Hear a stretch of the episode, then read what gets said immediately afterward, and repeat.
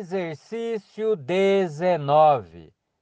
Realizando uma parada em fila dupla no controle de embreagem na subida, conhecido também como parada irregular no controle de embreagem.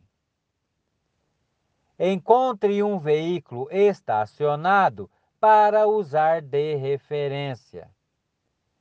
Ligue a seta para a direita.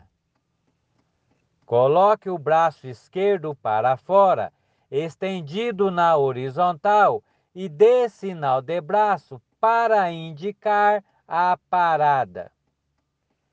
Reduza para a primeira marcha e alinhe o retrovisor do veículo com o retrovisor do veículo de referência, imobilizando totalmente o veículo, retrovisor com retrovisor, no controle de embreagem, sem usar o freio.